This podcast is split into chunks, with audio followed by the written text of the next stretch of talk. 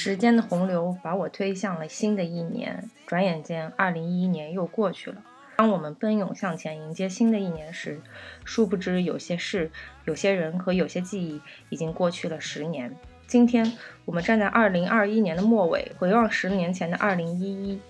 作为二十世纪一零年代的开篇，那一年发生的许多事都默默地为今后十年的发展埋下了伏笔。当然，那一年的许多喧嚣也终归于平静。希望在这个特殊的日子里，借由这期节目，将你的思绪和我们一起穿越回十年前。请回答：二零一一。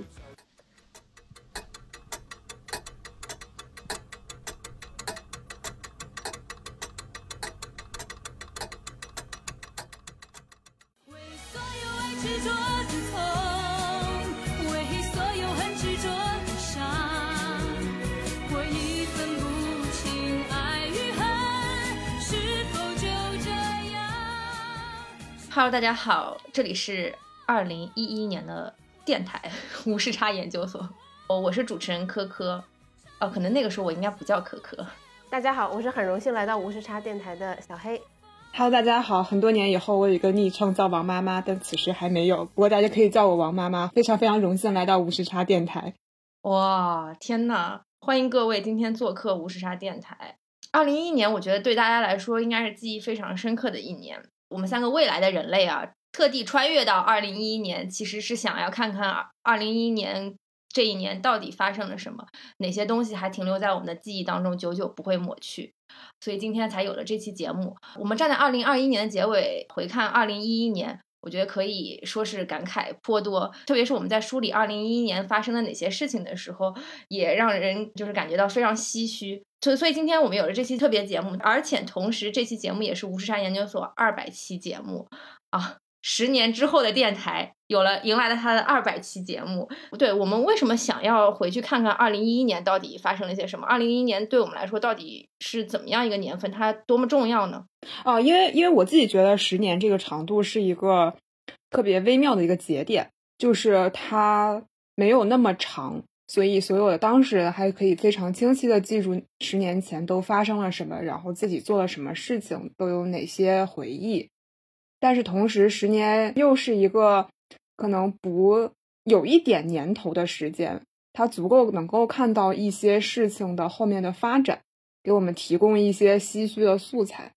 啊，而且就是也能看到一些事件的演进和发展。所以，我觉得这个年份很有意思。对，而且稍微上价值的说一句，其实这十年也是我们中国变化非常大的一年，就是我们我们我们见证了很多的国际大事的风云变幻，也见证了整个社会经济它在一路向好，整个国力的变化。我觉得站在这个节点，我们回顾一下过去十年我们个人的成长和整一个宏观大环境的变化，我觉得也是挺有意义的。因此，我们才做了这期特别节目。邀邀请收音机前的你和我们一起回顾一下自己十年前是什么样子，以及这十年以及这十年你有没有取得让你自己满意的变化？另外一个，我觉得其实这十年对我们我们这一代人来说也是挺重要的。就作为年轻一代，我们就是伴随着十年科技发展成长起来的。我觉得就是过去的这十年，好像就跟我的青春的二十几岁就。紧密贴合，打上了非常深的烙印，以至于当我在回看十年前的自己的时候，确实想起了很多当年的青葱岁月。我觉得这样吧，我们先每个人讲一讲，就是呃，二零一一年大家印象最深刻的一件事情，就是当你想起二零一一年这个年份的时候，你第一件事情会想到什么？哎，跟个人有关的第一件事情会是什么？呃，二零一一年的话，我第一次。办了护照，然后第一次出国旅行，自己办了护照，然后和朋友独立出去旅行，呃，而且这个是奠定了我可能未来十年的基调，就是一直保持着很强烈的好奇心，不停的折腾，很想出去走走看看。而且我第一次，而且很巧的是，就在录制节目的此刻，我今天白天也刚刚。就是换了新的护照，就是希望啊未来可以在护照上面有更多的印记。然后出去玩的这个这个路上，呃，这个国家给人一种什么感觉呢？就是首先，这个事情我这这趟旅行，我觉得是在智能手机普及之后不太可能成型的一个旅行，因为到了朝鲜之后，你就不能去拿手机了。我的手机当时是寄存在了丹东，啊，我入境之后我就没有手机了。在当时我也没有觉得怎样，因为你很熟悉一个不依靠智能手机的生活，就是我就只是正常的旅行拍照，拍照用的还是数码相机，而且因为朝鲜的旅游它会审核你的相机。所以也拍的比较的谨慎，也没有说拍了这么多自己的照片或者怎么样，也没有非常多的去把它发在社交平台上的意识。但是如果现在的话，有一周的时间你完全没有手机的话，都很难想象你拿到手机的那一刹那会有多少的微信追着你跑。我我我当时觉得这个旅行如果放在当下的话，就显得非常的更加的珍贵，因为你不仅拥有了旅行，就是你拥有了一个非常纯粹的旅行。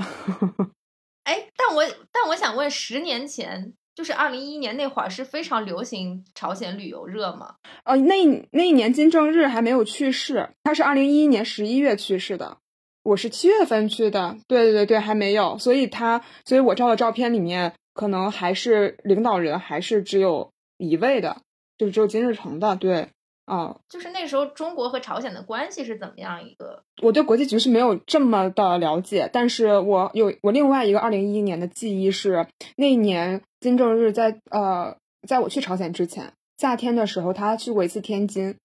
然后天津为了他做了一些路面的呃管，就是交通的管制吧。哦，我因为我因为他那个管制，还当时好像是聚餐还是怎么着，在一个路上堵了很久很久。所以，我我我能这样，我能很直直接的感觉到，毕竟领导人到访中国，所以感觉应该还是在一个比较嗯蜜月的时间。想说，当时是不是旅游热也是逐渐开始了，包括出国呀，然后去香港啊这些。对，那几年去香港，去香港好像真的还是蛮热的。而因因为我因为我是在广东长大的嘛，所以对我亲朋好友就。就是就周末就一定会去香港那边玩一玩。我也是，我好像如果没有记错的话，就是二零一一年高考结束之后，然后因为我姐姐表姐在香港，所以我当时呃就去深圳参了个团，然后去的香港。因为我当时那个户口所在地是没有办法自由行的。然后当时去到香港的时候，第一感受就是哇，这个高楼这么密集，然后并且这个。灯光夜晚灯光这么亮，然后大家都行色匆匆。当时对香港印象还是挺好的，因为那个时候好像我感觉大家都还是很友好的。黑总，二零一一年你有什么特别的记忆呢？我二零一一年就是我翻看了我的人人日志，非常有年代感的一个名字，还有我的微博，然后大概回忆起，就是二零一一年应该是我非常。苦闷的一年吧，就是很暗淡、很苦闷的一年。因为，因为我跟科科和王妈妈年龄不太一样嘛，那个时候我应该是大三升大四的那一年。然后那段时间其实一直在准备出国申请。你你你懂的，就是在大学里，当你决定要出国申请的时候，其实你大三到大四那一年，毕竟必必定是很灰暗的一年，因为我基本上大部分的时间都用来写论文。然后暑假的时候就去报社实习，然后写申请，然后中间还穿插着就是刷分、考托福、考 GRE，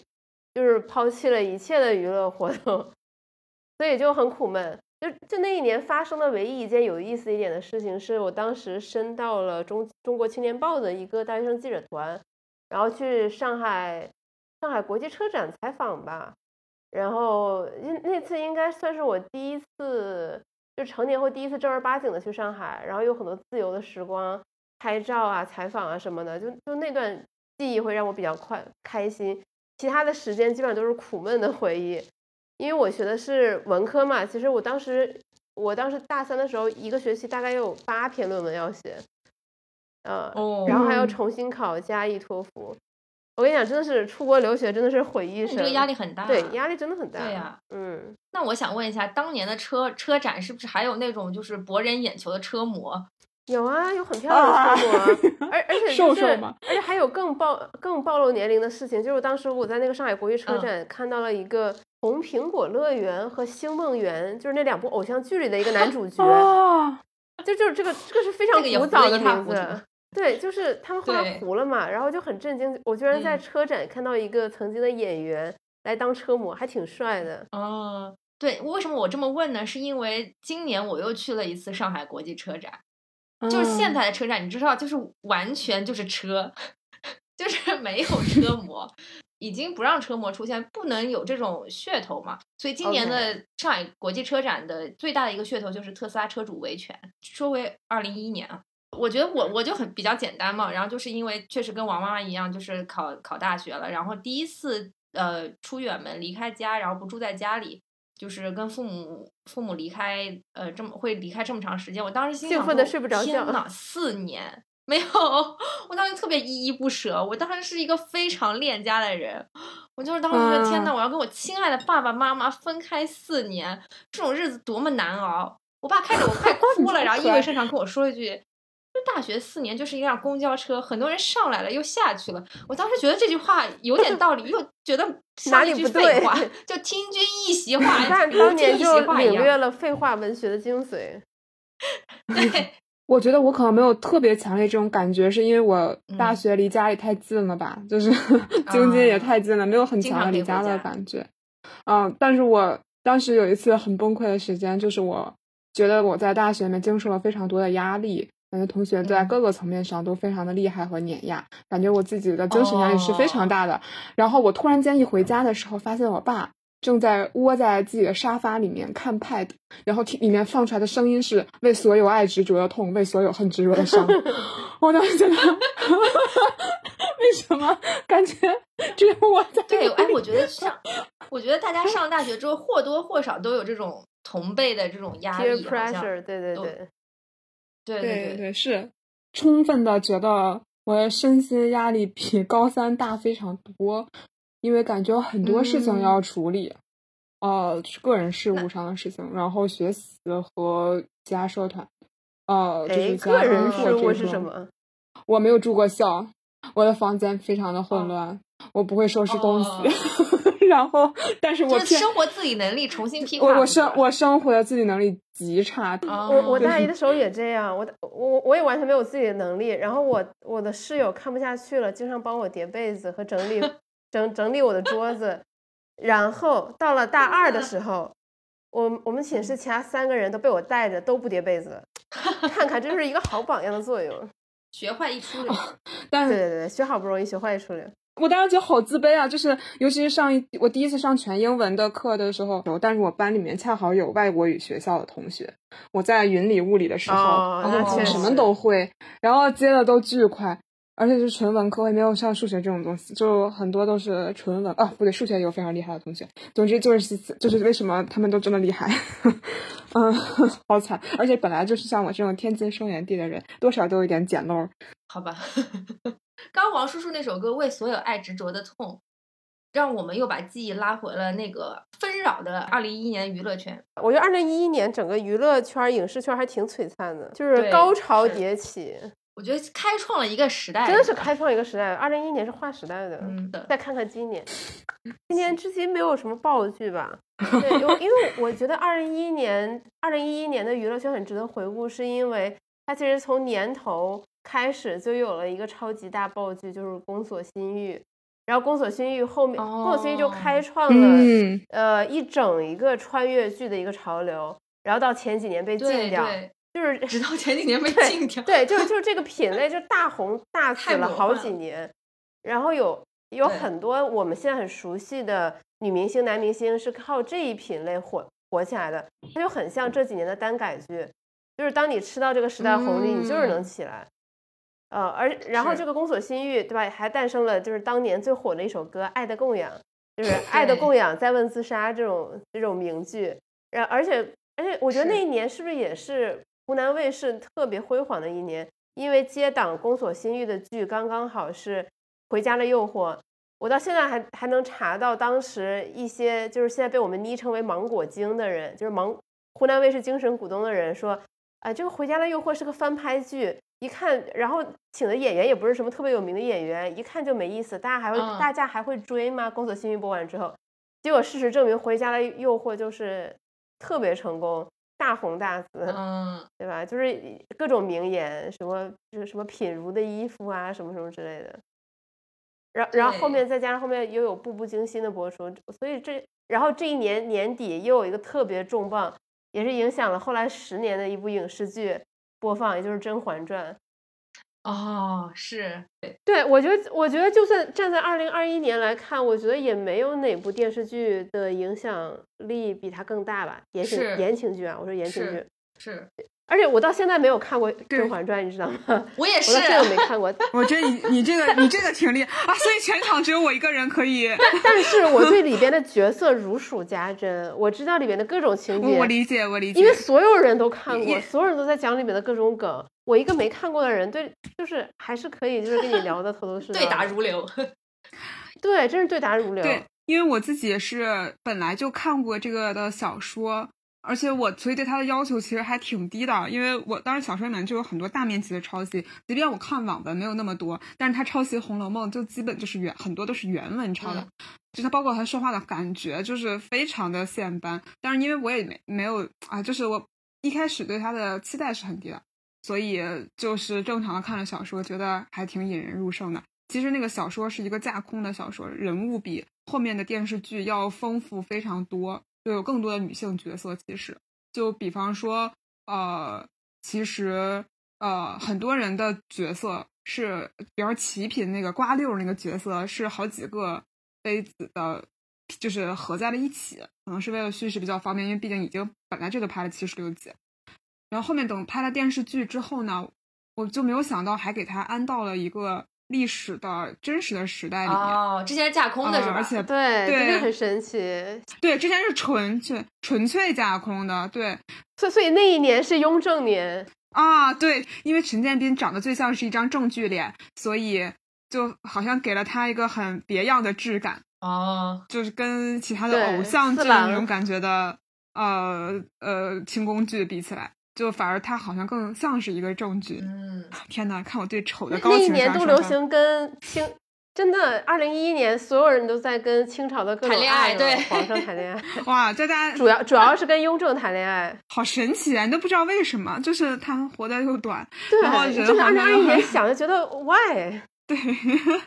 但但我确实我我不知道为什么我看的还挺起劲的。我后来想一下，是因为我特别我是那种很喜欢捕捉细节的观众，但你每次看《甄嬛传》的时候，你都能发现一些你当时没有看到的细节。它确实做的很好的地方是，每一个出现在镜头里的人事物，好像都有一些含义，或者是都有一些铺垫，这是看的让我看得津津有味。嗯 然后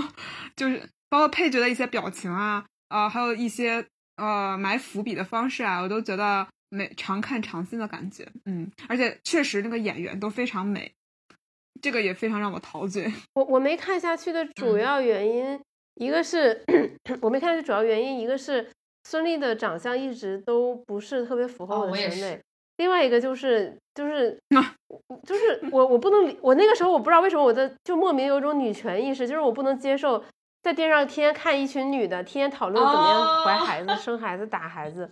我就觉得很无语，然后我就没 看。那换句话说，如果《甄嬛传》放在今天播出的话，是不是就不会有这么这么高的呼声了？不会吧？我觉得还是得可能会，我觉得还是会，我觉得还是会有很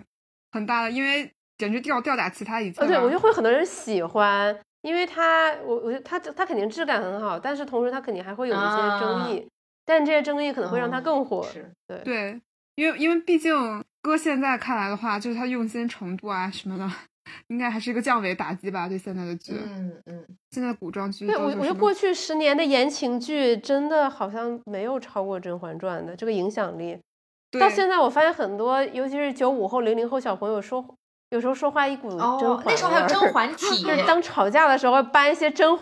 其实对甄嬛搬一些体甄嬛的就是《红楼梦》体啊，就是哦就是这这些子那些子，这个就是完全《红楼梦》的语言啊。对，不知道为什么，可能我们这一代也没有再翻哦，不对，我们这一代翻拍的《红楼梦》还不如看《甄嬛传》呢。又又在黑李少红。那那个破烂不是我说啊，那个。对，我觉得《甄嬛传》也贡献了非常多的遗产吧，就是他的演员到现在为止还是非常活跃在一线，我就是就不是说今年有一个捧红了好多演员。就是他配角的女演员也捧红了很多，就是他现在还活跃在非常主，就是活跃在新闻或者是作品里面，什么毛晓彤嗯啊、谭松韵啊，热依扎热依这两年扎特别火。，对，就包括他的说热依扎要演《球状闪电》的女主角。哦，是吗？哇，那据说据说对啊，据说就是可能他的公共表达飞和升对公共表达和作品都还很好，还有那个瓜六、唐艺昕也都还也都还不错，包括其对实孙俪还是在过去十年里面更相当长的一段时间都是收视灵药，掌握了爸妈的遥控器。呃，对，她是的，就是现在还没有人能撼动她的电视剧女王的地位。嗯，对对，所以就是我们一我们一回忆二零一一年的电视剧，发现《甄嬛传》竟然是二零一一年的，就大家都很吃惊，嗯，因为我们总觉得《甄嬛传》离我们没有很遥远因为，它一直在重播嘛，有可能，有可能，呃，毕毕竟我们那一代天天看的重播剧已经不能再播了，大家就只能看《甄嬛传》了。是的，是的，对，黑龙江台就一直在播，我感觉，只要然 后对黑龙江台，而且我发现就是新《还珠格格》也是二零一一年什么？哦，就是那个时候就什么李晟啊，还有什么对哦，李晟那个本演本杰明的那个人去演姬薇了。哦，但那里面是不是有李？然后《权力的游戏》是那一年的，对还麦迪娜对吧？香妃，对，还有那个有对有赵丽颖吧，对演秦对，秦二赵丽颖，是对对，赵丽颖第一次被第一次被大家认识，就是因为《新还珠》的情儿，她演晴哦儿就是整部剧只红了她一个人。哦，哎裸婚时代也是二零一一年的，对对对天，哪哦，那个时候哇，裸婚时代太火了，当是的，我都背得下来那个台词。天呐，我们到我们那个时候还是文化生活还挺丰富的呀，为什么毫无感知了呢？天呐，就是那一年怎么热播剧这么多？二零一一年，天呐，就这样我还能高考，真太不容易了。我因为我还有，虽然说我没车、没钱、没房、没钻戒，但我有一颗陪你到老的心。哎，是的，就是那个时候，那个时候的价值观居然是那样子的，也不是啊，那个时候也有那个在自行车上哭，是要哭宁可在啊，自行车上笑，也不想对对对对对也不想在宝马车上对也有哭。那那个是二零二零一零年，对，个因为《非诚勿扰》爆火是一零年，但但是当时裸婚时代感动了很多人。嗯嗯，我二零一一年有这么多爆剧，我的天！而且而且这是都就是完全就是钉死在我们记忆里的一些爆剧。对，就整整一个二零一一年，我觉得影视圈是非常好看的。对，然后电影圈嗯就更是了。电影的话，呃，有最为卓著的《失恋三十三天》，这个它卓著在当年其实是在当年其实是一种小妞电影的开端，就是好像我们有了自己的这种小妞电影，而且白百合从此就是走上了这个类型，而且后面的话就是一直成为一个票房灵药，嗯。即便是他今天，即便是在今天，就是他已经经历过一些浮沉之后的现在。他依旧是那个票房榜上应该还是女演员最前列的人，对他应该一度是第一吧，现在有人超越他嘛。嗯然后是。啊、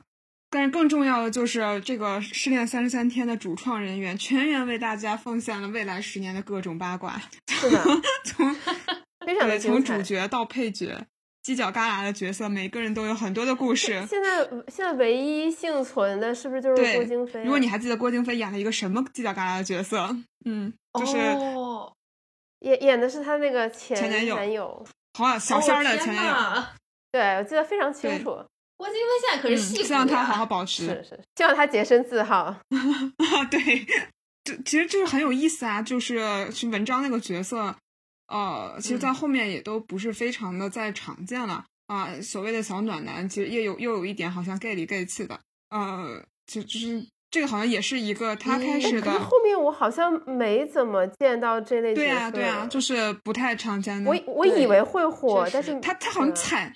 现在现在暖男都是黄磊那个型了，我就很就是崩溃，大着肚子，然后碎嘴巴特碎。他嘴巴也是，好王小贱嘴巴也很会，对。油腻中年然后年，另外一个电影还挺有意思的，就是那个那些年我们追过的女孩，这个我印象也很深刻，因为我不是在影院或者是什么正常的地方看的，我竟然是在人人上面看掉了整个视频。看完之后，我会因为这个电影老泪纵横。我的妈呀！现在觉得自己这也是很傻的一个经历了，现在绝不会了。就觉得很美好啊。也就上大学的时候，我觉得年轻的时候很容易被这种片子打动。包括我后面看那个《我的初恋时代》，是不是叫这个名字？啊，是的，是的，我居然当时看的我也很，就是很感触，就觉得说哇塞，就是感觉自己再也没有机会体验一份那样的感情，就会觉得很难哦过。我其实 哦，对对对，然后其实其他的就是正经一点的电影，不说正经一点的电影吧。然后那一年应该是建党伟业，就是明星拼盘的这种主旋律电影。但其实现在好像大家已经不太会用这种方式了，因为大家不需要通过一场电影巡礼式的找自己喜欢的演员这种。但现在大家都有社交媒体，我为什么不在微博上看呢？怎么怎么这么说话呢？大家都是为了看对对对对。大家为了缅缅怀历史，缅怀历史。对对对，顺便看一下这些好的好的。然后那一年还有一个值得大家记忆的电影是，应该是《金陵十三钗》吧？嗯。但是其实当时它的票房表现好像也不太行。但是他应该贡献了一个到目前为止，嗯，最高开低走的谋女郎，可以这么说吗？倪妮，刘浩存表示不服。我觉得刘浩存，刘浩存后面还是有很多电影拍的。这张张慧雯算吗？我张慧雯这更高开低走，不过她好像当时在《归来》里演的是女二。对，因为倪妮好像感觉用了很，就是感觉倪妮用了很大的力量去。呃，很费劲的去培养了他，对，也也好像培对四年磨一剑，对，那个电影确实也给我很深刻的印象，说实话。哦，我跟你讲，这个电影你知道我印象最深的是什么？因为我大学的时候就是流连各种八卦论坛，然后所有人的口径都是《金陵十三钗》一出，整一个中国内地女演的格局就会发生大的变化，就是这十三钗最起码能捧出三到四位一线以及超一线的女艺人。然后当时所有的 哦，是这种当时所有的女明星粉都非常非常的恐慌，对，就就是你难以想象，就那个时候，大所有的叙事都是这个，就是老谋张艺谋导演一定能捧出三到四位一线女性，靠这部电影。然后倪妮肯定是当中的就是就是大 top，就是一出道可能就直逼巩俐的那个级别，就可能可能现在年轻人很难想象，就当时的贴吧呀、天涯呀、豆瓣的，就是那个论调都是这样的。嗯，就是事实也证明了，十年后我们也只认识倪妮。嗯，但是他火的方式，对，但他火的方式完全好像跟电影关系也不是很大。嗯，就完全好像是时尚或者是美、绯闻、恋情这些。对。当年有一个电影叫《孤岛惊魂》，然后他是第一个粉丝，我看了，对，他是第一个，我我我好像看到后面有人分析，他是第一个粉丝向的那种导呃电影，就是杨幂的粉丝电影，对，就是这个电影在豆瓣上只有三点几分的评分，但是票房竟然还不错，就是全是杨幂的粉丝去捧的场，就几乎是一个史前的粉丝电影，对，流量经济的，就是我烂商啊。突然间有一些，这当年的我，当年年少无知的我。我回忆一下，我当时的心路历程是这样的：，就是我以前是看郭襄，然后喜欢他的，看郭襄和《倩女幽魂》的小倩喜欢他。然后当时他要拍这个电影，我想说，哇塞，这种这种垃圾恐怖片一定没有人去看。我觉得说我还是支持他一下。结果我那次当我当时应该是在广州日报还在实习吧，然后中间找了一个下午去看，而且是工作日的下午。然后我真的没有想到是满场哇，而且整个电影院现场都是穿着各种颜色校服的广州中学生。哦天呐，大家都翘课来看。哇，天呐，我我我当时就震惊了，我说你们不上课的吗？我当时心想说 天呐，就是各种颜色的校服。是。然后那时候想说，难道这个电影不会扑？结果后来才发现它票房特别好，因为当时的恐怖片，内地的恐怖片记录是三四千万。我记得是陈小春的什么午夜出租车还是什么，然后他这个孤岛惊魂直接就翻了一倍，然后八千九百万吧，我记得是，嗯嗯，还是九千一百万就破了这个记录。好吧，那个真的是 粉丝经济的开端。在我年少无知的时候，请大家不要对我的品味产生一些质疑。嗯，那除了电影电视剧，大家还有什么觉得娱乐圈值得一提的？那当然是。大 S 婚礼了，因为大 S 婚礼世纪婚礼，对她的世纪婚礼导致了豆瓣八组，就是当时的八卦来了，也就是后来的俄组的对，是的，是的，是的，哦，是的，是的，哦，是这样出现的，所以我们组俄都管大 S 和汪小菲叫这个祖父和祖母。哦，所以俄组也十年了，是的，是的，俄组也十年了，嗯。坎坷的十年，就是呃，所以说就是当时的时候，二零一一年的时候，《康熙来了》这档节目还非常火，在豆瓣的讨论度非常高。然后大 S 婚礼的时候，就有非常多的豆瓣小组的组员，《康熙来了》小组的组员在讨论这件事情，然后就引起了很多只关注节目的人的反感，说你们要聊八卦，你们去别的地方聊。于是呢，一部分组员就愤而出走，然后开创了八卦来了，也就是现在的俄组。然后八卦来了的组员，大家就是经常就自称就是八组鹅。后来有一次整改中，为了为了避风头，就把八卦来了这几个字改成了豆瓣鹅组。然后从此就是大家都知道这个组是什么了。然后就是天塌下来都有鹅组顶着，就无论是哪个组造谣了明星，或者说明星坏话。然后最后的背锅的永远是豆瓣鹅组，然后在这过去十年，鹅组经历了起码三到五次的被封禁，就是一个月不让说话，两个月不让说话，或者不让回帖，但是他现在还活着，嗯，而哦对，然后最近的一次复活就是大 S 帮小飞离婚的转一天，第第二天还是第三天，然后我们都很生气，就是转一天，对，就是就是为了庆祝我们那个重新开组嘛，对。而且就是，如果如果你有兴趣去挖一下的话，老俄组，尤其是一九年以前，很多帖子有很多就是含金量还蛮高的一些八卦呀什么的。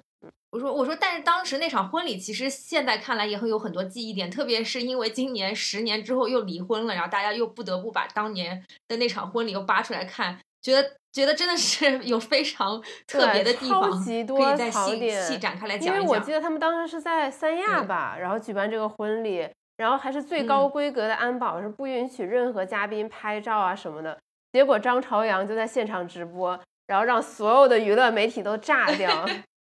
就觉得好生气啊！凭什么张朝阳可以直播？然后因为那个海边风巨大，然后吹的每一个人都是就就是花容失色，然后裙子裙摆乱飞的那种状态。就是这个婚礼就显得非常的乱糟糟和荒唐。嗯嗯，是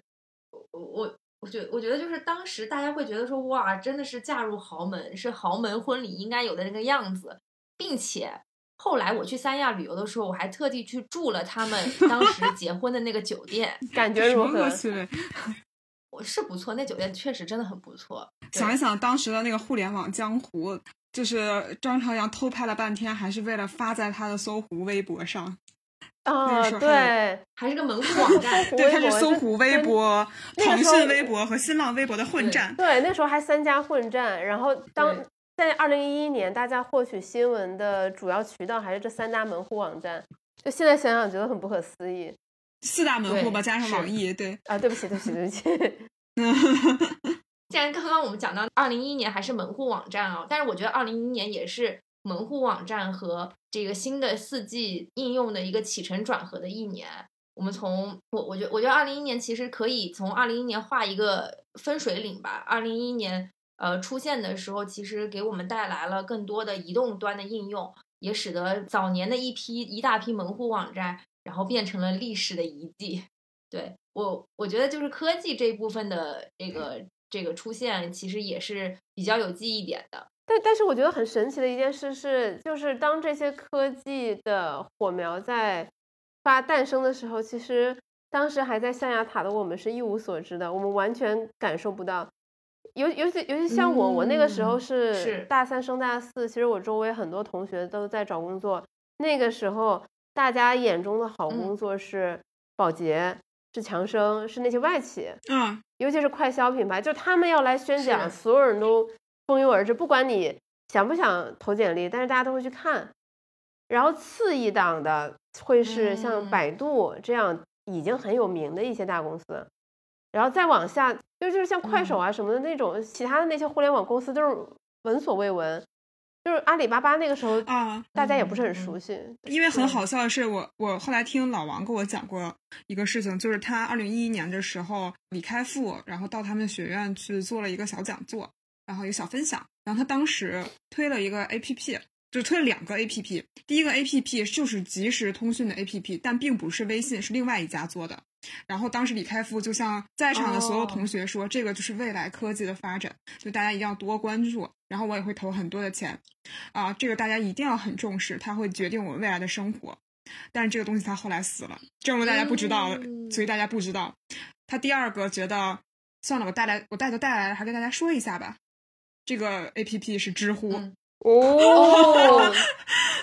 就是感觉一切故事。知乎也是二零一一年成立的，是吗？就那时候有有了知乎，去年他们的十呃，就是去年他们也在庆祝十周年什么的。我现在回想的时候，就觉得命运从很早的时候就埋下了一个小小的伏。笔，是是，对，所以二零一一年也是呃，就是几个产品或者几个互联网公司诞生的年份吧。首先就是现在无时无刻不在影响我们生活的微信，就是二零一一年诞生的。微信当时的这个负责人张小龙嘛，他在他四十一岁的时候，也就是二零一零年的时候，给马化腾写了一封信，他说他从一个叫 Kiki 的产品里看到了做微信的可能。所以他当时立刻跟马化腾马化腾建议说，他要做这么一款移动社交软件，然后说还没有睡觉，马化腾回他四个字说马上就做。于是到了今天，就有这么样一个用户登录量超过十亿，然后十几名副其实的国民社交软件出身。另外一个二零一一年诞生的这个科技企业就是快手啊，我们也非常有幸在这个九九月份的时候承接了快手十周十周年特别节目，这个要带货一波。对，但是我想说的一点其实不是这个，我我想说的是，二零一一年有一个更重要的技术的发展和普及，它就是四 G 的技术。正是因为四 G 技术的出现，让我们发现了移动互联网存在的可能，有有了我们今天各类的移动支付啊、移动应用啊，甚至你可以很多事情在手机端实现。我觉得这个其实是当年这一波科技的浪潮所带来的。但确实，就像黑总说的，当年的我们并没有这种意识，我们也没有这种先知，可以发掘到这这个市场。所以当年的另外一个产品让我觉得印象非常深刻，就是 iPhone 四的诞生。不知道你们有没有印象？就是 iPhone 四这个产品是当年 iPhone 第一款，应该是 iPhone 第一款正式在中国大陆发售的产品。没有这个印象，因为当时 iPhone 四对我来说太贵了。我这两天在看二零一一年新闻的时候，发现了一件事情，就是当年有一个小男孩，安徽的一个男孩，他为了买一个 iPhone，割掉了自己的一颗肾。我不知道我记得，个新闻你我记得们还记不记得？这就是但是很，也就是因为这个新这个新闻是不是每年都要有都要有一两条？它是它是最早的意思吗？对，他是第一个，他是第第一个就是割掉自己肾的人。对，所以 iPhone 也自此成为了肾机。不不过我我是我是觉得，就是回望这么多年的这个手机的技术，移动终端的手机的技术的发展，iPhone 四确实是有比较大的划时代意义的。然后也是也是正是因为 iPhone 四的出现，大家想想后来才有了一系列的互联网公司的诞生。就是滴滴呀、这种公司，其实都是在二零一零年、二零一一年左右的时候诞生的。这些公司它借助移动互联网，使得自己蓬勃壮大。它的出现跟这种移动互联网的发展和手机智能手机的发展是密切不分的，是是对密我我今不可分的。我这两天哦在查资料的时候还在看，就是有投资人分享说，就是如果没有智能手机，没有这个移动互联网的话，那么其实大家没大家出门你是不可能打车的，因为你不能抱着个台式电脑去打车，就必须必须得是你有嗯智能手机，你可以随时便携，你可以用手机叫车。滴滴这种公司才有可能实现，美团这种公司才有可能出现。没有移动互联网，没有这些基础设施的话，它是不可能的。所以就是任何的小视频的公司就就是任何时代的尖端的公司，它其实都依赖于技术的革新和变化。嗯嗯嗯，是。所以说，这十年其实是一个科技飞速发展的十年，很多这个新的科技的产品和互联网公司的出现，也是借助在这一波四 G 和这个移动智智慧手机的发展上。所以现在很多人就 all in Web 对三点零啊，因为大家觉得这是下一个时代的技术。啊，新的赛道。对，哦，我我突然就回忆起当时上大学的时候是怎么叫外卖的，然后我就没叫过外卖怎么叫外卖？是会有很多人把把那个传单塞到你的房，就是房间门下面，然后你你经常、你经常一开门的时候就收到好多传单，然后上面全都是外卖的电话。天呐，我我我当时是没有哦。外卖的呀，我在我大学毕业之前都没有，可能是因为我们学校素有吃在华中的一个美誉，我们学校有十五个饭堂，所以就基本上没有外卖的生哦。存空间，且离校门特别远。就我我觉得这就重要的原因就是因为我住的地方离学校很远，就是离学校大门很远。但是你很想吃一点食堂之外的东西的时候，嗯，对，所以我我当时回忆了很久，就是有一家煎鸡饭的手机号码，我可以背下来，然后一直记了很久，一直陪伴我到了写毕设的时候，终于就是大家开始广泛的点外卖了。但是，一一年的时候，如果你想叫一个外卖的话，就是你需要用我背下来的那个煎鸡饭的电话。哦，就是我是觉得，我是觉得嗯你要这样说，我就觉得很想体验一下可以自由叫外卖、用智能手机的那种大学生活。因为我在上大学的时候，确实就是美团和饿了么还没有来到武汉，且 对，对，且那个时候还没有微信啊哦什么的，没有这么方便的东西。我就那个时候大家都还在用人人，是对，嗯是然然后就是打电话，就就觉得哎，就觉得好有意思啊、还有用 QQ 群，对，但是我觉得，就是科技的发展，确实这十年当中也给大家生活带来了极大的便利。你就很难想象现在的自己已经，你就觉得自己已经脱离不了外卖，或者脱离不了移动智能手机啊。就是你家，就是我的突击检查，你家附近的菜市场在哪儿，你知道吗？我知道河马在哪儿。对吧？就是我觉得现在大大多数的年轻人，绝大多数都不知道自己家附近的菜市场在哪儿。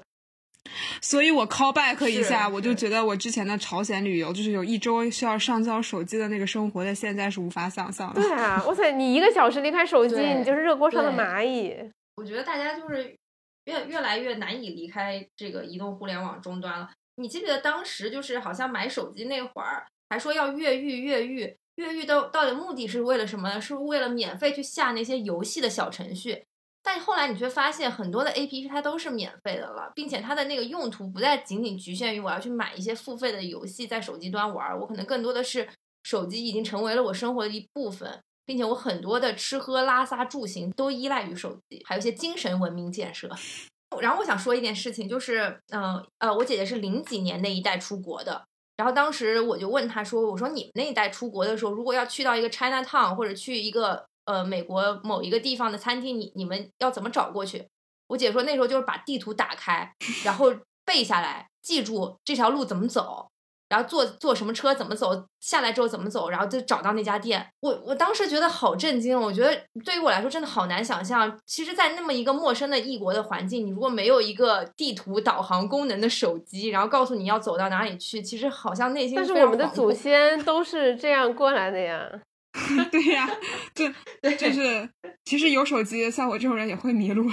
我也一样要拿着百百百度地图，然后在这个地方转一圈，才能找到那个方向冲哪儿。或者你就可以直接问别人了嘛。啊，对对啊，我我刚才特别想说，我们当时就是应该花时间最多的社交网站应该是人人网吧，嗯，你是不是都是？是的，嗯，就是对我发现我真的是屁大点事儿都要发人人状态，我真的受不了我哦自己。，我也是，太可怕了！我怎么会这样？我在上面花了多少时间？对啊，就是我稍微生气了要发个人人，然后那个老师太凶了发个人人，然后被被朋友爽约放鸽子了发个人人。我我我我决定这次录完播客要喜欢用注叹销号。对，我发现我那时候也是用用各种网络用语，我现在看来就觉得非常的羞耻，就什么我了个去啊，什么伤不起呀、什么肿么了呀，这种，这这种已经完全被时代淘汰的网络用语，我的天！我我说实话，哦我连我相册的名字都不忍足看，是的，是的，叫什么？我 不说，我说不出口。我也说不出口。是不是就类似于什么会飞翔的梦啊？不不不，比这个恶心多了。要是真就是这个，我也就能说出口了。就就就是我回顾一下我的人人，我特别理解现在的零零后，就我觉得他他们比我当时已经成熟多了。就就有时候遇到一些小女孩就是不是呃，就有时候遇到一些小朋友，就是会非常不理智，什么就是追星啊或者什么的。但我现在我当年比他们好不到哪里去嘛，你就你就和自己和你就和他们和解了，跟下一代人和解对，跟。下一代人和解了。就我十九二十岁的时候，我觉得我也不是是什么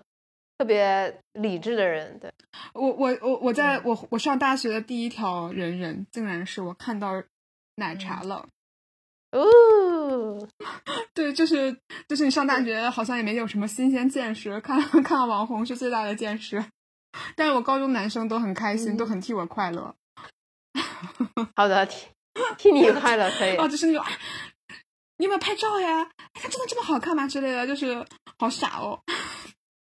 就所所以你你会觉得说，当年大家这么热衷于玩人人，但好像后来又被其他的东西所取代了，是不是这个公司感觉有有点不凑巧吧？或者是他有点没有抓住时代的这个浪潮，在在他从电脑端转向移动互联网端的时候，确实反应是有点慢了。是我的当时大家为什么没有在移动互联网端用人人啊？他好像还是用的比较少，就是不是设计做得太？呃，我我不知道它有没有出移动互联网端，我不知道它的那个移动端出了 APP 出了它它有什么时候出的？有有我记得我当年就在我爪机上玩儿，我我没在 爪机上玩过人人，应该是有的。就我感觉，从一二一三年微信火起来之后，好像没有多少人用人人了。我个人的体感，就我这一代人，哦，就是大学毕业就很自然就脱离了那个哦我觉得可。能几个方面，对我我觉得是不是几个方面，就是它即时通讯这块做的确实不好，嗯，就它可能更多的就是一个微博的这样一个作用，但它又没有微博的应用那么广泛，可能更多还是在大学生、大学校园里面。而且而且人家这个公司，我我印象中它还蛮神奇的，就是如果我没记错的话，就是他做这个社交没做起嗯来，然后去做直播，然后中间还就是他转换了很多赛道，什么热门做什么，但反正撑到现在还没死。哦，对，祝福他祝福他，我们的回忆。也算是时代的记忆了。是的，对呀、那时代的眼泪。其实是这样的，就是当我们刚开始聊说要回顾十年前的时候，我们当时的第一反应都是我们当时在用什么样的手机。然后我跟王妈妈开始热切交流起我们对翻盖手机的痴迷。那个时候我用的是粉粉粉的 LG 冰淇淋，她用的是步步高的，音乐手机，蝶恋花音乐手机，粉色那款，就就那个时候超，级美。那个时候诺基亚 N 9 7还是就是至尊王者的机型。当时我们谁也意料不到，说原来再过一两年，智能手机会彻底颠覆我们的生活。我是真的，就那个时候还是一个各类机、山寨机，然后和智能手机混战交哦，那时候汇的这么一山寨机多有创造力啊！那个外形什么样的都有。哇，真的太美了吧！我那个手机，我到现在都回忆起，我都觉得它是我用过的最好看的手机。就它整个外壳和它那个键盘，哇，就超有手感，超级美。就是压出来那个花，简直就是一个工艺品。对啊，我我觉得我那个冰淇淋手机也非常漂亮，就是那种非常少女的那个粉红，还有那种非常少女的薄荷蓝，就当当年真的是特别火。然后杨幂还给它就是做过一点点的广告，对。嗯，然后现在你看就没有人用翻盖手机了，我还我还我还挺遗憾的。我当时的梦想就是拥有拥有就是夏普手机。就那，因为我当时觉得夏普手机那个翻盖太好看了，它是翻盖加旋转。现在翻盖就是折叠屏手机了而。且我那个手机真的放出来的声音，它当时主打的就是音质很好，它还是超女的，哎，不是快女的赞助商。哦，哦，对对哦，快乐女生对王妈 妈也很重要。你看我们现在看各种选秀，冠名的都是什么伊利啊、蒙牛啊、OPPO、vivo，但在十年前其实也有过步步高的时代。我我为什么特别想 Q 这届快女？因为对，就是因为我长期去追女生的选秀，然后我也是二零一年，对，二零一一年几乎是这一种模式的选秀结终结了一次吧。就是它中间有很多很，我我不太确定大家的参与度如何，嗯但是就我印象非常深刻。呃，就是一场非常混乱和车非常车祸的嗯现场。就他最后决赛是一个直播哎，然后就是直播的时候决赛三个人，然后其哦中就是叫刘星和红尘的两个快女在对打，他们撕的非常厉害。然后另外一个人叫段林希，啊、渔翁然后得利这两个人。对，就是他，他们，但是当时的现场是非常恐怖的啊、因为刘星好像他，呃，他第一首歌唱呲了，就呲的很明显，以至于他被淘嗯汰了。结果他被淘汰的时候，现场就有非常多他的粉丝离席，但这是在直播的场景里面，就全都被拍到了。然后呃，剩下留下的人，他们就为了倒红嗯尘，就会骂他，嗯就是直接就是在底下很大声的喝倒彩，哦，然后后面把他们的所有票都归给了段林希，最后段林希只赢了红尘四十几票，那么一一乌泱乌泱的人，就撕的非常的难看。然后后面这三个人其实以后就是包括这一届的所有人几乎都糊了，除了啊之啊去年参加《乘风破浪姐姐》的李斯丹妮是那一届的，嗯，然后刘鑫去参加了去年的月下二，对。他说，对他当时参加月下二的时候说了，说那个那个乘风破浪的姐姐本来找他，但是他没有去，他坚持了自己的音乐梦想啊音乐什么乐梦想东西。对，就 whatever，你懂。但是从从那边之后，就是后面只再办过一次快男，对，啊、是华晨宇那一届，然后再然后的时候，好像这一类的选秀就不就是换了很多种形式存在了，嗯，呃，它或或者是像好声音这种，啊嗯，主打唱功，或者是呃，就是有一个国外的模式借鉴过来的。但它也是一个 The Voice 的这个活动啊，这这个 The Voice 这个综艺，然后做的中国版本，它并不是我们自己的一个特别原创的综艺，或者是后面的就是很火的女团的选秀，嗯呃，选的是 idol，嗯。嗯，就好像这种模式陪伴了我们很从陪伴了我们青春期时期的这种选秀模式，大概就终结于此。嗯，你们有没有觉得当年其实湖南卫视的话语权是非常大的，并且湖南卫，视超级大。，对，就湖南卫视好像想捧红哪个明星，或者后面还有是天娱传媒吧，他们想捧红哪个明星，基本上就是他们的天下了。嗯，而且那个时候就是所有的娱乐明星都要上快乐大本营，头想要上快乐大本营，是，然后就在是这周吧，对对对下周快乐大本营从此成为历史。对，呃对新的节目叫什么来着？元旦你好星期六，你好星期六，对，你好星期六，对对，就很唏嘘啊。他连最后对他连一个体面的告别都没有。就很多人说《康熙来了》虽然就是终结了，大家很遗憾，但但但他起码有一个非常盛大和体面的再嗯见。是，但是快乐大本营没有，虽然快乐大本营从来不是我的童年，但我还是会觉得挺遗憾的，因为它陪伴了那么多人，那么多的岁月，那么多的青春。对，是的，是的，就是虽然我也不是很喜欢这个节目，但是我也不觉得说这个节目是应该这样消失的，嗯嗯它应嗯，该对应该有一个句号，有一个节对对，应该有个更加盛大的方式跟大家就告别，对吧？就哪怕拍一个番外，我觉得都好对啊。我觉得是有点突然实在不行一个 vlog 也可以啊。对对对，是的。而且当时你想想看，但凡有哪部电视剧特别火，然后就可以上《快乐大本营》，或者每个剧组电影的宣传都要上一次《快乐大本营》。对，吧就是特别，就真的只有最火的那些才才有资格上快乐大是的，本营。是。的，啊，那那时候真的是快本最辉煌的那些年。对呀、哎，我我们来聊聊聊聊点那个国际新闻方面的事情啊。为什么在明明二零零一年是我们高考之年，好像我们看了很多东西？当然，我觉得这是有分高考前和高考后。但是我在高考前的时候干了一件事情，我今天查了一下日期，我自己心中也一惊。我当时在高考之前看了李娜法网的决赛，我看了一下日期，那个决赛那个比的日期是二零一一年的六月四号，也就是说离高考只有三天的时间，我还在那边看法网。我这个是我我在我我到现在想的？我我现在我爸妈根本就不知道这件事情，我爸妈就是那天我还非常清晰地记得不敢刺激他。我爸妈 为了让我在家好好复习，然后他们晚上去了奶奶家，他们想去奶奶家看法网，然后我就自己打开了电脑在家里看法在家。看法网。对，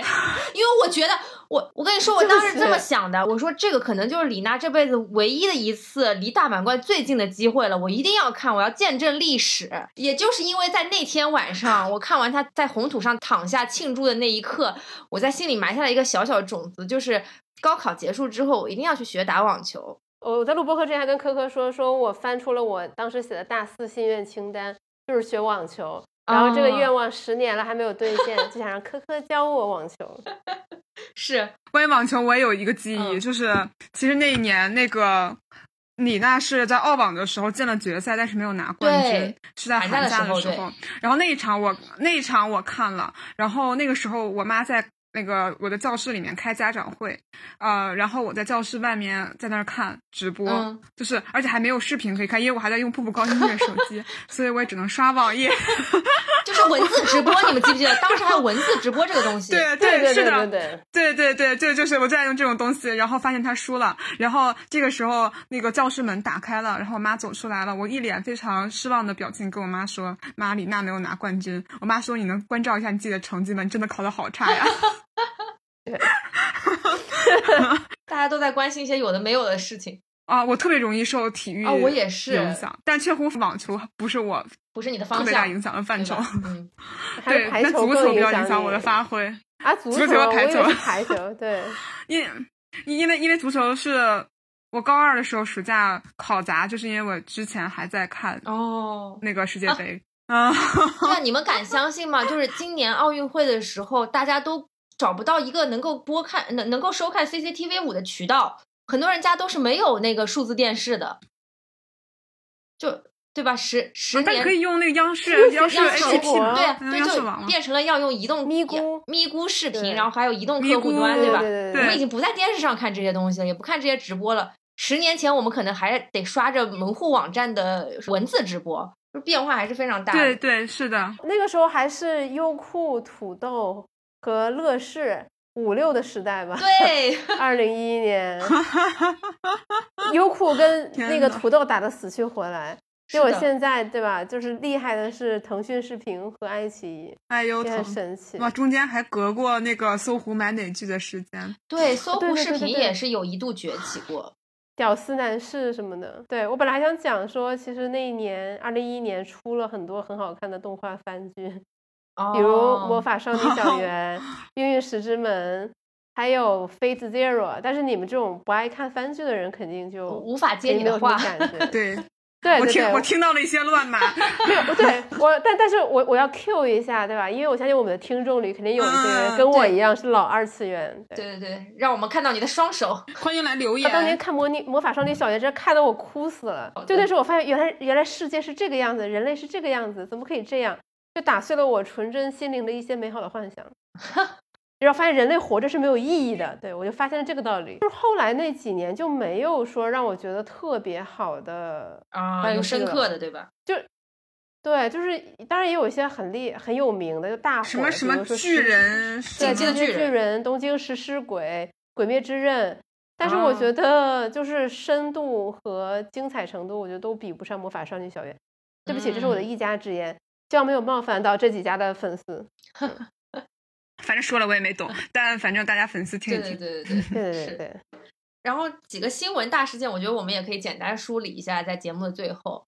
就是乔布斯的去世。乔布斯竟然已经走了十年了，他当年留下了 iPhone 四这个产品之后撒手人寰。然后不过还好，苹果在这过去的十年当中也是坚挺的站了起来，并且出出现了很多新一代的产品。然后另外一个就是在二零一一年死掉的，我觉得可能比较有时代意义的，就是本拉登的死。还有卡扎菲，对，还有卡扎菲的死，就是这两个人物的死去呢，就事实证明，这两个人物的死去并没有使得中东迎来应应有的平静啊。对，当时很多人都不解嘛，说为什么为什么一定要击毙呃本拉登？好像其实当时对于美国来说，美军来说，他已经不是一个巨大的威胁了。但是后来很多人在倒回去看这段的时候，也都说到说，其实击毙美本拉登对于美国来说还是意义非常重大的。因为你们想，十年前，二零一一年再往前倒十年，就是二零零一年，也就是发生九幺幺的那一年，这个是在美国人心里种下了非常大的阴影。所以自九幺幺事件发生以来，就是美美国本土一直都是有这种恐怖主义的这个笼罩之下，所以广大人。广大的这个美国民众对于自己的安全和处境还是非常担忧的，因此呢，击毙本拉登也使得美国的民众内心有了一丝丝慰藉吧。所以，所以我觉得就是这也这个也成为了奥巴马之后在他任期之内的一项功绩。就是我我觉得就是当时我听到本拉登被击毙的时候，我就觉得很玄幻，因为就因为因为我们其实是从很小的时候就是伴着这个名字长大的，嗯嗯因为对九幺幺啊是的时候，是的对，就是我们那时候都很小，就觉得这个人感觉应该是一个就是永远的故事的大反派，他永远这个反派永远会屹立在哪里，就没有想到原来这种人的感觉，对灭霸的感觉，没想到他也是可以被击毙的，就是因为那个嗯。时候就是很浅薄嘛，对因为，你从就是你从小听的一个嗯。人物，你没有想到这个人他也是有血有肉的。对对对，然后包包括像卡扎菲去世，也会让人觉得非常的惊愕，因为那个时候我我高中的时候，那个时候一门心思想当战地记者嘛，然后那个时候就很喜欢。看一些就什么二战啊，然后中东啊之类的那些书啊什么的，对对，然后就觉得说天呐，就是感觉就是又是一个时代的终结，就是那个时候以为，在那个时候会错以为说可能会带来。就给当地的人，就是中东人带来一定的和平，但是事实证明，就是中东永远是一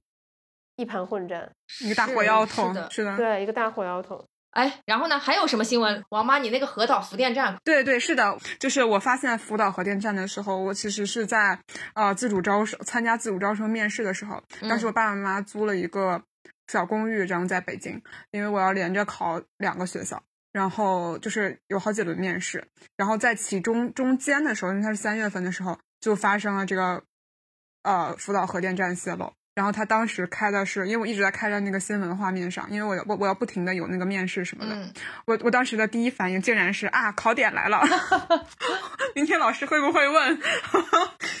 然后这个当但是那个新闻画面就是那个惨烈的呃自然灾害的画面在我心目中是确实留下了很深的记忆，嗯，而且很难相信，就是其实在这十年里面，这件事情并没有得到完整的解决。，对对对，甚至我们可能可对可能甚至说，呃，日本到底做了什么样的处理，我们其他的国家的人是没有办法知晓的。对是，而且后来也、嗯，这没我没有想到这件事情延宕了这么这么久，是而且到现在没有终局，而且它对人类的危害是很难很难预估的。对以至于我到现在都没有去过日本。哦，对，我也没有去过日本，会但似乎有一不是这个 对对，虽然这这个肯定不是全部的原因，但是会有一丢丢吧。嗯，主要还是因为穷，嗯，然后再加上疫情。对，当我稍微有一点点钱了，我觉得我可以去日本游了，然后就疫情了。疫情了，对对。但然后我跟我牵扯的新闻其实就是当年华约北约这个自主招生的大战，我不太确定这个新闻大家还有没有什么特别的印象。但是因为我就是牵扯到里面去了，呃，我第一次人生中上新闻图片就是背着一所学校偷偷考另一所学校的自主招生，然后恰好《朝闻天下》的节目组在拍，啊然后他一开始还想采他他特别想采访我，嗯然后我连连摆手，我说我不想接受采访，嗯。那个我我是偷偷来考的，我 不想被另外一所学校的老师发现，然后所以他采访了我另一个同学，然后在这个新闻画面里面，我就是一个疏忽而过的背影，哦，穿着校服的。但是当时什么华约、北约，就是然后每个约下面还有 N 多所学校，这件事情听上去现在想想真的好荒谬。就是抢学生还分拨节派的，然后自主招生那一年也是，就是大家应该看的会非常多。现在也有自主招生，但是也经过了非常多的严格。对，但是确实我。我我对这个这个考试本身是非常感恩的，因为我没有这个这个考试的话是进不到我后面的学校的，啊、但是同时我也一直都印象很深刻，当时一些学校的作文选题，在我后面我都会觉得有一种很唏嘘的感觉，啊、当时有一所学校最后一个作文的选题是，呃，你可以二选一，另外一个题我我有点忘了，因为我没做那道题，啊、我做的那道题是新闻可能成为啊、并列于立法、司法和行政的第四权利嘛，哦，这什么这？是一所学校的选题，然后不后好意思，笑出。屌不屌？这个竟然是这个是清华的选题，这清华的考试，哦呸呸呸，把我剪进去。然后，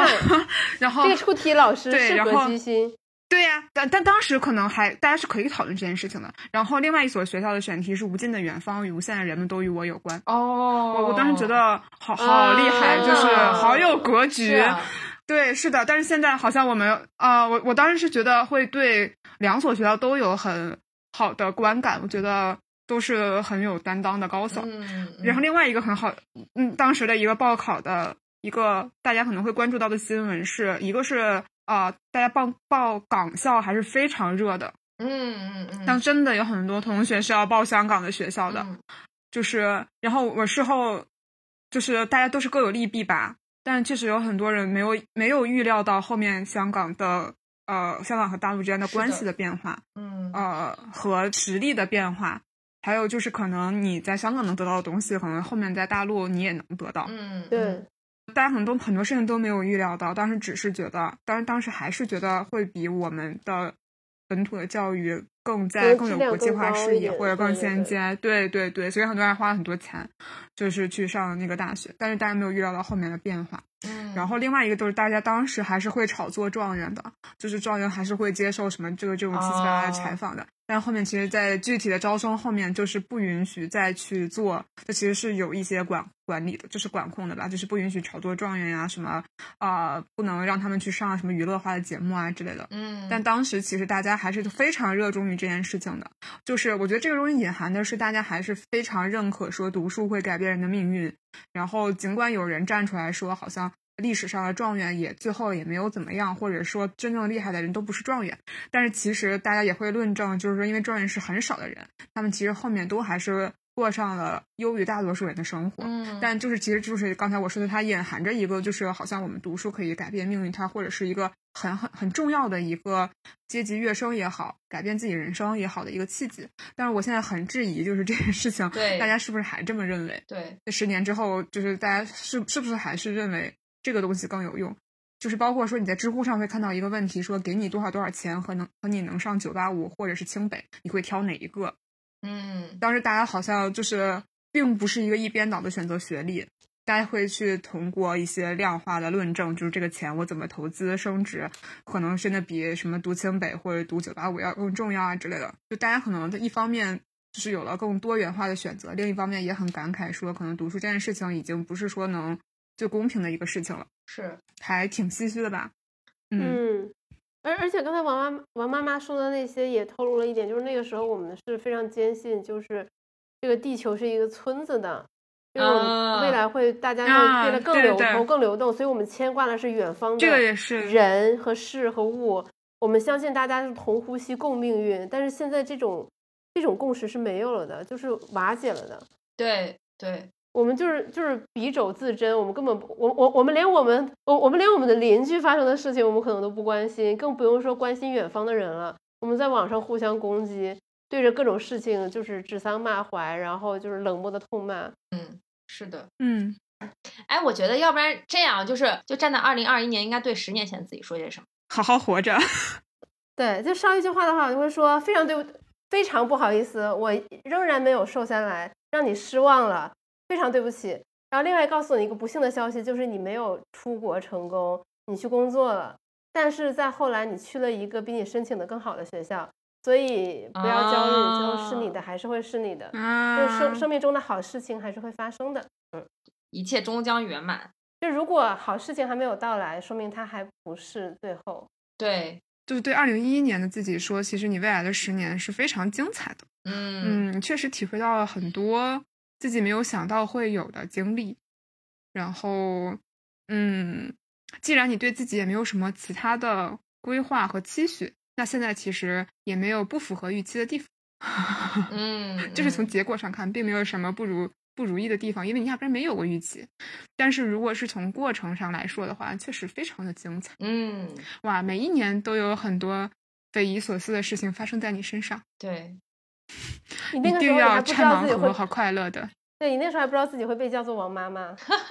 哦，对呀，我从来没有想到会有一个如此牢靠的昵称在我身上，因为我当时的昵称还是心一哥。心一哥，呸呸呸，这个不能讲。新一哥，对，直接又升辈儿又转性。对我再借此机会再对那个十年后的无时差研究所说点说点话吧。对，毕竟现在还是一个直播电台。之后你会变成全网知名的 Podcast，当然也没有那么知名了，但是你却因为这期这档节目认识了很多好朋友，我觉得这才是你最大的收获和财富，这是你一生值得铭记的美好记忆吧。很难相信你有一个真的无时差的群，每天都有几百条。对啊，如果不是这个播客，我和科科也不会成为好朋友。我们三个都不会认识，我们都不会认识。我们今天相聚于此，天哪！我真的该喝一杯。对，希希望好的听众朋友们，下了节目我们就去喝酒了。是，大家也喝起来。我们去酒馆了，小酒馆，我们去小酒馆喝酒。你说明年这个时候，我们再来一起共度二零一二年的最后一天。是，是我我我觉得希望说，之前我们在讨论说，希望把这个做成一个保留节目，是我们三个人可以一直聊下去的一个保留节目，就是一个十年系列嘛。对对。等一下，今天还要隆重跟大家说一下，就是今天是无沙研究所二百期特别节目，然后正式给大家介绍一下我们台的这个主播王妈妈和不定期出现的主播黑总。希望在我们的在我们共同努力下，无沙研究所能够在今后的十年屡创辉煌。我说出这句话的时候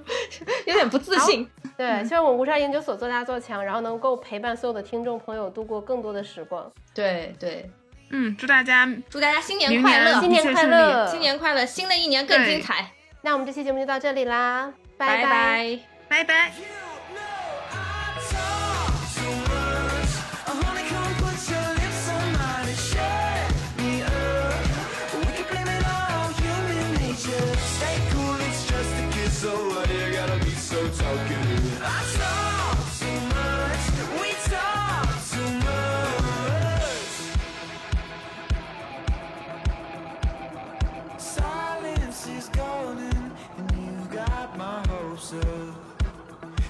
Talk too much.